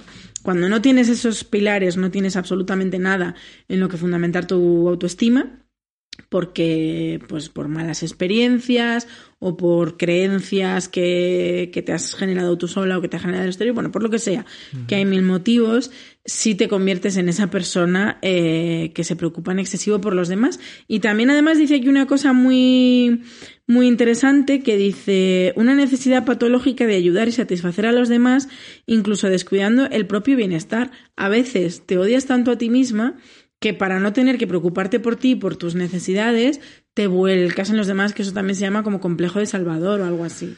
Estás constantemente salvando a los demás porque no eres capaz de salvarte a ti mismo. Pero yo creo que eso viene de otro lugar, que es como que tú pretendes eh, ser la- el, el fin de las cosas, como que llegas tú y las cosas se, se solucionan y le arreglas la vida a todo el mundo. A veces por, por una incapacidad de mirar en la tuya, efectivamente, pero no sé si es exactamente lo que se refiere esto. Yo esto me lo interpreto más por... Sí, porque... Eh, cuando tú disfrazas tu propia necesidad de altruismo, como dice, pues es muy fácil caer en que yo estoy haciendo cosas por los demás, lo cual me convierte automáticamente en buena persona. Y muchas veces eso luego lo que se vuelve es un arma. ¿Sabes? Es como, como Mm, Claro. yo estoy. claro, Ahí yo es cuando te vuelves claro. tóxico, si es que ya no Sí. falla nunca. yo ahí es donde no me reconozco, ¿sabes? En el, como yo he hecho esto por ti, que es una cosa que tú no me has pedido, pero ya me he encargado yo de hacerla y de que tú sepas que la estoy haciendo por ti, que es, yo- es esa gente que a los cinco minutos de conocerla es tu mejor amigo y te está incluyendo ya en todo, que es, va de retro satanasa. Yo, sí, yo ahí no me reconozco en ese artefacto de lo hago por ti y sino me reconozco, sí, en eh, yo estoy aquí y cuando decidas posar tu mirada sobre mí y concederme esa validación, yo voy a hacer lo que me pidas sin esperar absolutamente nada a cambio, porque si tú, con que tú hayas posado tus ojos sobre mí, ya para mí es suficiente. Ejemplo práctico, práctico el sexo, en mi caso. Yo cuando follaba antes de ir a terapia, que era poco y mal, eh, o sea, es que me daba igual, y es duro decirlo, ¿eh? pero me daba igual el dolor, mi comodidad, mi placer, me daba igual todo. Yo me convertía en un objeto bueno, iba a decir insensible, no, sí, claro que sentía, pero un objeto inanimado prácticamente, la barra de carbono era yo, eh, con, la, con los que los chicos podían hacer lo que quisieran, que yo ni me iba a quejar, ni iba a expresar nada, ni iba nada, porque me estaban haciendo tamaño, tan, un favor tan grande, que una persona normal como fuera, se hubiera fijado en una persona que se veía a sí mismo en ese momento como prácticamente una inmundicia, que, claro, ¿cómo vas a mm, quejarte o a decir nada? Entonces, no es que yo me sacrificaba para luego reprocharlo, que yo creo que es ahí doblemente tóxico, ¿no? Sino que yo, todo lo que ellos quisieran, porque como ya me estaban haciendo el favor, yo ya no tenía nada más que decir. Sí, pues yo un poquito como, como lo que he dicho yo, ¿no? El hecho de que me, de que me tuvieran en cuenta o que me quisieran o que estuvieran interesados en mí ya, Ya me hacía volcarme, sí, sí, sí, sí, ya pero como nadie. Bueno, ya estamos en las siete. ¿Te guardas tus emociones para que nadie piense que eres débil? Yo ahora ya no. No, yo de, de pero hecho un tiempo que sí. puedo hablar, es el ejemplo de que tú y yo al contrario. Casi no, nos pasamos, ¿no? De sobreanalizarlas o de... Pero sí, o sea, más que por, por la cuestión de debilidad, es porque yo no he tenido una relación sana con mis emociones hasta que me he puesto en manos de un profesional. Entonces, ni, te- ni, ni no, no tenía el control de ni de mostrarlas ni de ocultarlas conscientemente. Es que no me llevaba con mis emociones. Eran mm, como... Yo las tenía bloqueadas, en Sí. plan de... Es como un instinto al que no le haces caso. O sea, yo claro que sentía cosas por dentro, ¿no? Pero es como un instinto al que no te haces caso. Y como tienes otros, como tienes el instinto, hay, hay mucha, mucha gente, y yo incluido, que a veces en- estás asomado a una ventana y tienes el instinto como de tirarte. pero por es como que uy, Sí, que eh, hay una curiosidad sí, o un... algo ahí que Sí. una cosa casi reptiliana, ¿no? Como del cerebro muy profundo de decir, pues es que estoy al paso, es que lo, es que lo lógico sería tirarme, ¿no? Digo, pumba. Entonces, para mí mis emociones eran algo así como un resto animal en mi cerebro sobre el que mi intelectualización ya se cargaba de, de aplastarlo para, para que no jugaran un papel en mi vida. Pues sí, Eh, yo... Esto no- ya no es tóxicas, esto es... eh, mm, Reflexionadas. ana- sí, analizadas vivas.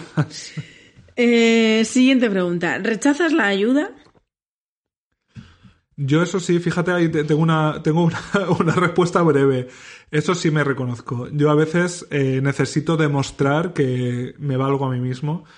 Caso error, craso error, porque mm, nadie puede hacerlo todo solo. Absolutamente nadie puede hacerlo todo solo. A lo mejor un lobo estepario sí está eh, genéticamente y eh, evolutivamente preparado. Los humanos no. Mm, Para total. nada.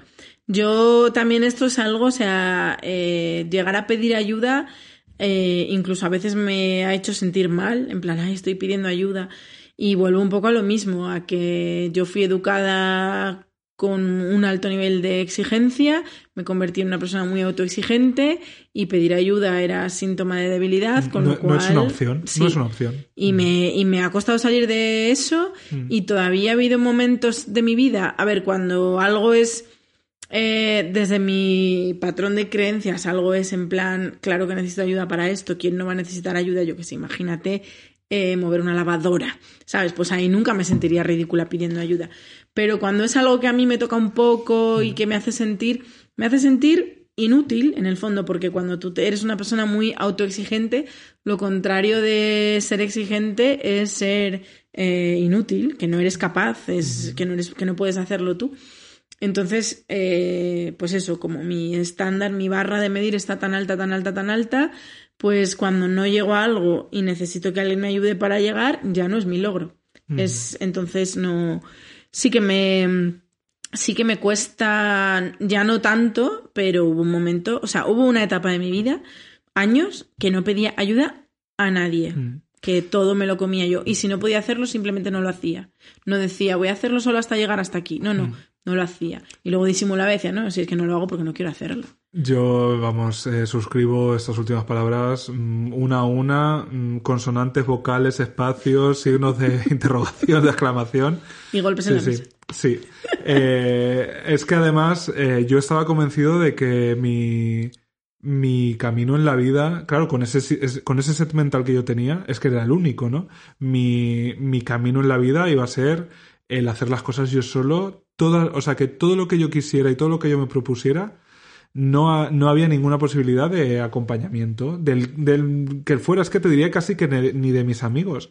A mí, si algo previo a la terapia me ayudó a madurar y me ayudó a tal, eran mis amigos, era esa relación de ensayo-error. O sea, yo creo que cuan- un- la adolescencia tiene sus condicionantes un poco más eh, bueno, que luego ya no son, no, no se replican tanto en la vida posterior, pero yo creo que en la veintena uno sí se, sí ya es como que tiene, tienes el poder de decisión. A lo mejor de adolescente no tienes tanto poder de decisión porque es que no tienes ni herramientas. Pero durante la veintena sí, sí vas probando, conscientemente vas probando quién eres, vas eh, haciéndote ciertas preguntas, vas encontrando huecos y eso yo creo que lo haces siempre, o sea, con el como en diálogo, ¿no? Dialécticamente con tus amigos. A mí mis, mis amigos me han construido porque eh, con ellos he probado a ser a ver si yo era de una manera o de otra, ¿no? Si yo podía hacer determinadas cosas o no. Yo creo que los amigos durante la veintena, o sea, atravesando la veintena, son fundamentales. O sea, ese espacio seguro Hombre, los amigos son fundamentales siempre, siempre. pero como que en esa definición, ¿no? Y sí, yo atravesé buena parte de esa veintena convencido de que yo tenía que demostrarme a mí mismo cosas como ir, como hacer un viaje solo, que esto lo hemos tratado. Yo mm, es- es- no he esperado a que la vida me lo ofreciera, sino que yo lo he buscado conscientemente para demostrarme a mí mismo que yo podía viajar solo, que yo podía ir a cenar solo, que yo podía ir a cualquier sitio solo, porque pensaba que ese era mi destino, ¿no? Entonces, eh, sí, sí, me ha costado mogollón. Y por eso te digo que mi set mental ahora mismo es que si un amigo me pide un favor, eh, es el sí automático, porque a mí me cuesta un millón de veces más pedir un favor que hacerlo. Pero un millón de veces más. Entonces, como que quiero responder a eso de la manera más cómoda posible y más indolora, ¿no? Es como, ¿qué necesitas? Yo lo puedo hacer, pues ya está, pues lo hago, es que no, ya está. Me paro en lo que estoy haciendo y cuanto antes y solucionar. Pues, eh, siguiente pregunta que ya solo nos quedan dos. Ay, madre. Nueve. ¿No sabes resolver tus problemas? Eh, llevamos más de 60 episodios demostrando que no. Bueno, pero yo he mejorado. Pero que estamos en ello. Estamos mejorando. Claro, estamos en ello. Es que es una pregunta muy absoluta esa, ¿no? Sí, a ver qué dice el texto, que cada pregunta la con- a a ver por dónde va. Una persona con una salud mental de hierro puede enfrentarse a los problemas de la vida, aunque sean difíciles y hay obstáculos por el camino. Sin embargo, una persona tóxica se siente incapaz de hacer frente a las dificultades, por eso no evita el dolor. No entiendo esto. A la larga, estará ya equivocado, no lo creo. Mm, A la larga, esto provoca un sentimiento de inutilidad, lo que mina aún más su autoestima y agranda el círculo vicioso de la toxicidad, pasividad y sufrimiento. Bueno, sí, esto ya yo creo que ya sé por dónde va, porque yo ahora que me he vuelto una persona muy resolutiva, o sea, yo he, yo he pasado de ser una persona que no salía de un círculo muy cerrado, de su, de su zona de confort, que Sí, llaman ahora, ¿no? sí. No salía de ahí porque ahí era donde sabía resolver las cosas. Y cuando salí de repente, eh, se me vino el mundo encima porque empezaron a surgir muchos problemas con los que yo no, no era capaz de lidiar o no sabía y me bloqueaban y me volvía otra vez a esconder. Y la terapia me dio muchísimas herramientas para enfrentarme a muchísimos problemas y eso se traduce en seguridad en una misma. Ir por la vida sabiendo que, pase lo que pase, tienes herramientas para resolverlo. Y, y creo que va por ahí. Que yo ahora que ya tengo esas herramientas y que ya sé cómo resolver ciertos problemas, problemas súper sencillos. O sea, eh, me viene a la cabeza, por ejemplo, eh, quedarme bloqueada porque eh, no era capaz de mandar un email a un profesor. Eh, no porque no fuera capaz, te quiero decir, claro que sé abrir el ordenador, clic, clic, teclear, buenos días, coma, eh, Javier. Eh, sino por porque no era capaz de salir del bucle de a ver si le estoy preguntando una tontería, a ver si no sé qué, a ver si, o sea, eh, ese, ese tipo de bloqueos de, de hacer de una cosa muy pequeña algo muy grande. Y yo sí he estado, me acuerdo, me está viniendo ahora a la cabeza, eh, cuando yo vivía en Londres, era cuando peor estaba. O sea, cuando mi trastorno de la alimentación estaba más loco que nunca, nivel 5 atracones por semana, o sea, lo más loco del mundo. Y en ese momento yo no era capaz de hacer nada. Normal, cariño, si estás completamente loca, ¿cómo ibas a hacer algo? Eh, estaba completamente inestable a todos los niveles y, y fatal, fatal, fatal, fatal. Y yo veía que la mujer con la que yo vivía, ¿no? Que yo era au pair y vivía en casa con una familia, y con la. Si bien no me llevaba genial con ellos, tampoco mal, porque si no ya hubiera yo cortado la relación, eh, pero con la que realmente me llevaba bien y con la que realmente podía hablar las cosas era con la madre, ¿no? Era como con las que no me entendía, ¿no? Y si había algún problema lo hablaba con ella. Entonces yo veía que esta mujer se levantaba todas las mañanas y nada más levantarse abría una agenda y en la agenda ya tenía eh, todo lo que tenía que hacer. Entonces simplemente iba haciéndolo. A mí eso me resultaba imposible. Imposible. Madre, Levantarme Mágico, vamos. y, y- y saber lo que voy a hacer y simplemente hacerlo. A mí me ha costado años llegar ahí y justo ya estoy en ese punto. Yo- Lo que me da una satisfacción, o sea, no te puedo escribir con palabras la satisfacción que me da saber lo que tengo que hacer y simplemente hacerlo. O sea, para mí eso es la Sí. mayor validación del mundo. Pues eh, creo que ahora que soy así de resolutiva y así de organizada y así de eh, productiva, pero en el buen sentido de la palabra, no en el otro mm, del capitalismo tóxico. Eh, ahora sí que puedo ver a qué problema se refiere. Yo sí que veo en mi entorno a gente que no es capaz de resolver algo enano por no poder hacer frente a él y se queda ahí. Entonces creo que va por ahí esta, esta Sí, pregunta. yo, vamos, completamente identificada con esto y te diré que en mi, en esta etapa de, en, mi- en esta era, esto es como los discos de Lady Gaga, ¿no? En esta era de mi terapia, que estamos en la segunda era, eh, he llegado últimamente así a tener días, son días, ¿eh? yo solo, de momento solo los puedo contar con días, en los que me doy cuenta de que estoy haciendo eso, de que tengo una serie de cosas y tareas, porque al final un- el día a día es eso, es tener una serie de cosas que hacer, ¿no? Em, que las cosas pueden ser el trabajo, las cosas pueden tengo que llamar a mi madre. eh, y, y que no tenía de manera tan feroz esa voz que te está diciendo, uy, tengo que llamar a mi madre, pero es que no la has llamado en tres días, es que seguro que estás pens está pensando que no sé qué, porque ya sabes, porque acuérdate de esa vez que le, se lo hiciste pasar fatal en la adolescencia. O sea, todo eso, tu, tu, tu, que es lo que se interpone en que tú tengas en la agenda Sí. llamar a la mamá Y no pulses. Eso es lo que, esa voz en la que se interfiere, esa voz es tu voz. Eh, habla con tu voz, no es, no es, eh, no- creo que lo dije, no es Ramón Langa. no, no hay un doblador detrás de tu cerebro, ¿no? Y yo fíjate que en- en- en- es- últimamente ha habido días en los que me he dado cuenta de que estaba haciendo las cosas sin tener que luchar tan cuerpo a cuerpo con esa voz, que es yo la voz que tengo identificada como mi depresión, como es, es- esa sombra que, se inter- que interfiere conmigo y con el mundo y que me impide hacer las cosas más sencillas a veces. Y yo me lo, lo interpreto más eh, en el desarrollo de la pregunta por el hecho de que es verdad que cuando uno es resolutivo, cuando es capaz de enfrentarte a los dilemas que te pone la vida por delante, porque uno piensa que una vida feliz es una vida sin sin, sin, caídas, ¿no? sin- Sin momentos jodidos y no, no, los- esos existen siempre, ¿no? Cambia la manera en la que tú te enfrentas a ellos.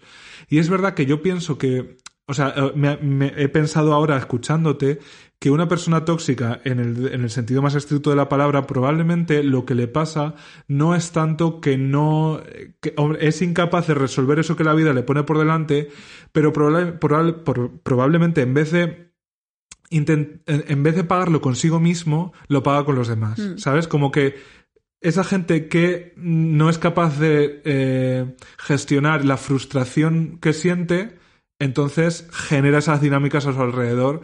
Pues, es, pues gente, por ejemplo, con, no sé, ataques de ira, ¿no? Que es, es una cosa como muy... Sí, pero eso viene también muy a colación, ese sinónimo increíble que encontró Jazz. Es que creo que este tema lo escribí yo. Podría ser que no lo sé porque detrás de tanta años, sabiduría pero se ser, escondiera podría la ser. pluma. Pero de por eso me parece que está muy bien el sinónimo este de persona tóxica o autodestructiva. Mm. Porque al final generar eh, situaciones tóxicas, consciente o inconscientemente, es seguir machacándote. Mm. Porque tú, la persona tóxica, no, cre- no se crece cuando jode a los demás o no, o no disfruta. Eso es un psicópata, eso no es una persona tóxica, eso es otra cosa. Mm. La persona tóxica eh, genera esas situaciones de malestar porque, porque, es el, porque cree que es eh, lo que merece es malestar. Y yo creo que va un poco por ahí. Sí, sí, para, para eh, tener muy claro los comportamientos tóxicos es- no, no hay más que pensar en la masculinidad. es que es, es la prueba del algodón, quiero decir, ¿qué hace tradicionalmente un hombre impregnado hasta el teta, hasta el tétano? No es una enfermedad, Tuétano. hasta el tuétano, tétanos, de masculinidad tóxica. Pues pagarlo con lo que tiene alrededor, sea persona, animal o cosa. O sea, esta gente que le da puñetazos a la pared Total. cuando no le da puñetazos a la que tiene al lado, eh, pues es que blanco y en botella, ¿no? Y ya la última pregunta, amiga, hemos llegado al final. Ay, madre. ¿Atribuyes tus errores a los demás? Se han dado casos. Pues mira, te diré que creo que es una virtud que yo no tengo, pero es una virtud saber cuándo tus problemas son de los demás, o sea, los provocan los demás, porque evidentemente ni todos son tuyos ni todos Sí. son de los demás. Hay de las dos, siempre. Entonces, saber ver cuando tú no eres el problema, a mí me cuesta, ¿eh? Por eso, por mi, por mi natural tendencia a siempre volcarlo todo sobre mí, lo bueno y lo malo, pero sobre todo lo malo, y redundando y revolcándome cual Pero esto va justo de lo contrario, revo- eh, a- eh, echar balones fuera. Por eso, es que yo, yo pienso que si hay alguna culpa, probablemente es mía. Siempre. Yo eh, creo que todavía, o sea, no al 100%, si antes sí que estuve en un momento de, por eso, siendo una persona perfeccionista y autoexigente, no se te puede notar que cometes errores. Entonces, evidentemente, tratas de buscarles mil excusas, como con la hamburguesa con patatas fritas, que comer una hamburguesa con patatas fritas no es un error, quiero dejar esto muy claro, no sea que se me compare a mí con ese hombre tóxico eh, que dice que los donetes son malos. Perdón, las simpáticas rosquillas, siempre me cuelo. Yo últimamente estás, no sé. Eh, Estoy descentrada, Sí. estoy descentrada. No, es, no, no ha sido un error mío, son las circunstancias. Que sí que hubo un momento en que echaba muchísimos balones fuera y poco a poco también eso, eh, trabajar tu autoestima, trabajar, eh, hacer terapia, madurar y muchas otras cosas más, llegas a un punto que me encanta este punto, que es ser una persona responsable. Ser una persona responsable en el cole nos enseñaron, por lo menos a mí, que era la persona que hacía los deberes todas las tardes. Qué niña tan responsable. Y yo era responsabilísima. No, era responsabilísima de cara a la galería, de cara a que los demás me pusieran el punto positivo Mm. o la buena nota en el cole. Pero la responsabilidad es otra cosa. Y responsabilidad es, por ejemplo, reconocer tus errores y no quedarte ahí. No sirve con reconocer tus errores, sino repararlo. Porque Mm. cuando la cagas, ese error tuyo tiene consecuencias y esas consecuencias pueden hacer daño a los demás. No siempre. A lo mejor un error ha sido, chica, me equivoqué con la cantidad de sal que le puse al pollo. Vaya, hombre. Vaya, ¿sabes? Pero hay otras cosas que en la responsabilidad y ahora que se lleva también, igual que antes estaba muy de moda eh, la- lo tóxico, ahora está muy de moda la responsabilidad afectiva, ¿no? ¿Has oído, no has empezado a oír ese, eso por las redes? No diría, pero. Pues no yo sé. ya, lo, yo ya lo he empezado a ver, ¿no? Lo de la responsabilidad afectiva, que es que cuando le haces daño a una persona o cuando cometes un error, que es normal cometer errores, porque todos cometemos errores todos los días, como yo, que sigo dándole golpes a la, me- a la mesa, a ya no pesar de que nada. Enrique me dice que no lo haga, eh, es poner de tu parte Mm. para, Sí, para hay- hay- repararlos. o sea, el otro eh, hace un tiempo tenías tú un tuit así como bastante viral, ¿no? La- el de no, no basta con pedir perdón. eh, que pedir perdón es que es perdón un- no sirve para nada. Bueno, el es un, gesto, es un acto es un simbólico. gesto simbólico y como todo lo simbólico sirve- tiene, un, tiene algo de reparador eh, a ese nivel, pero evidentemente si alguien te hace daño Si a y te pide perdón, lo- pero de tú sigue- Mm. a tú, arréglame de tú a tú, no me arregles simbólicamente. Sí, yo, ah, pero bueno, está bien, o sea, es un, es, a veces es un buen, una buena, eh, no sé, como marcar que sí, que mi intención es hacerlo, ¿no? Es como que por pedir perdón, pedir perdón, per- parte como, eh, ¿a qué entra en Platón? Pa, ¿Sabes esto del día de Patricia? Pe- pedir perdón, ¿para qué? ¿Para entrar en- pa' qué entra en Platón? Pa... Me lo sabía fonéticamente yo en mis tiempos de la universidad, que tenía mucho tiempo. Digo la de un ictus. Eh, bueno, sí, podría ser. Eh, no, que pedir perdón, o sea, a mí me cuesta, fíjate, yo creo que me cuesta menos eh, intentar mejorar que pedir perdón. Yo, pedir perdón de, de esto de verdad de, oye, sé que lo he hecho mal, uff, me cuesta horrores. Ahora, ver que, o sea, que tú me digas, lo has hecho mal, y yo quedarme como callado y luego intentar corregirlo es como mi modus operandi, ¿sabes? Como el perdón me cuesta, pero bueno, pues es un escucho, más. escucho, pero sí. hay que ir caminando hacia Sí. la responsabilidad, que ser responsable, vuelvo a repetir, es eh, hacerte responsable de las consecuencias de tus actos. Sí. O sea, tú, eh, igual, si eres libre y quieres ser libre para hacer lo que te dé la gana, tienes que, lo que te decía tu madre, si eres mayor para salir de fiesta, eres mayor para fregar los platos. Pues esto es igual. Eh, si eres una persona madura, si eres una persona sana, si eres una persona no tóxica, eh, el camino es ese. Eh, haz lo que te dé la gana, pero responsabilízate de las consecuencias de tus actos. Sí, yo creo que, y ya con esto podemos ir cerrando, em, No sin La- antes volver a golpear la mesa. la cuestión, yo creo que la cuestión es de verdad la escucha. Es escuchar. Eh, muchas veces, eh, si uno cae en, esta, en estas dinámicas tóxicas, recibiéndolas o generándolas, sobre todo más generándolas, es porque, joder, no escuchas a los demás.